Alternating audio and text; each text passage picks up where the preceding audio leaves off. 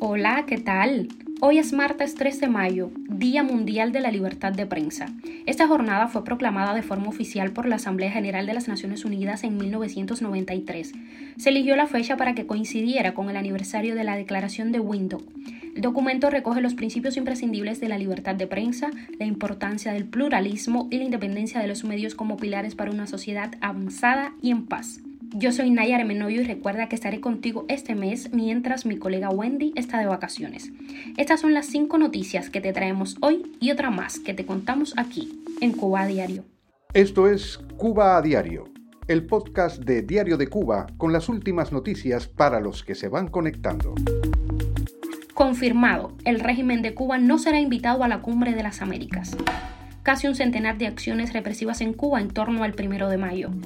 Víctimas de Fernando Becker entregan una carta abierta al ministro de Cultura de Cuba exigiendo justicia. La aerolínea española World to Fly abre oficina en Santa Clara. Invasión de Rusia a Ucrania. Moscú quiere crear la República de Gerson y anexar más territorios en Ucrania, dice Estados Unidos. Esto es Cuba a Diario, el podcast noticioso de Diario de Cuba. Comenzamos. Confirmado, el régimen de Cuba no será invitado a la Cumbre de las Américas. El subsecretario de Estado de Estados Unidos para el hemisferio occidental, Brian Nichols, confirmó el lunes que los regímenes de Cuba, Nicaragua y Venezuela no van a recibir invitaciones para la Cumbre de las Américas, que se celebrará entre el 6 y el 10 de junio próximos en la ciudad de Los Ángeles. En una entrevista, el funcionario del Departamento de Estado afirmó, es un momento clave en nuestro hemisferio, en que estamos enfrentando muchos retos a la democracia, Cuba y Nicaragua y el régimen de Maduro no respetan la Carta Democrática de las Américas y por lo tanto no espero su presencia. También negó que existiese la posibilidad de una reunión bilateral entre Washington y Caracas. La ONG de asesoría legal Cubalex y el proyecto cívico Justicia 11J denunciaron que en el contexto del primero de mayo y los desfiles convocados por el régimen en toda Cuba, hubo alrededor de 80 acciones represivas contra activistas, periodistas independientes y figuras de la sociedad civil, incluyendo familiares de presos políticos del 11 de julio.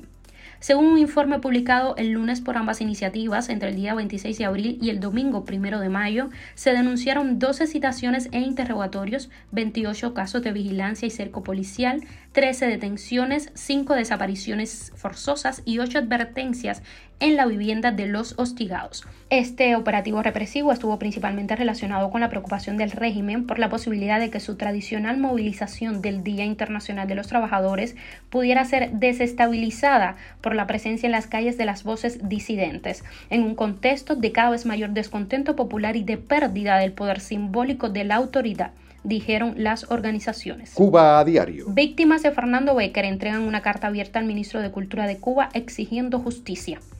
El colectivo de sobrevivientes víctimas del trovador cubano Fernando Becker entregó al ministro de Cultura de Cuba una carta abierta reclamando justicia para las decenas de mujeres que han denunciado haber sido abusadas sexualmente por el músico que presuntamente habría estado cometiendo estos delitos por más de 20 años, informó la colombiana Paula Andrea Ramírez en sus redes sociales. Ramírez, quien denunció haber sufrido una agresión sexual por parte de Becker en el año 2006 en Colombia, aprovechó la visita argentina de Alpidio Alonso, ministro de Cultura cubano, y de Abel Prieto, presidente de Casa de las Américas, para abordarlos durante una actividad de la Feria del Libro de Buenos Aires y entregarles el reclamo. De acuerdo con el testimonio de Ramírez, Alpidio Alonso contestó que el caso está en manos de la justicia cubana y si queda aprobada su culpabilidad caerá sobre su persona todo el peso de la ley y ellas quedarían conformes. Además, negó que Fernando Becker continúe dando conciertos, aunque admitió que se ha presentado públicamente en algunas ocasiones, invitado por trovadores amigos. También confirmó que no se encuentra en prisión domiciliaria, pero que cada vez que sale a la calle se le viene todo arriba.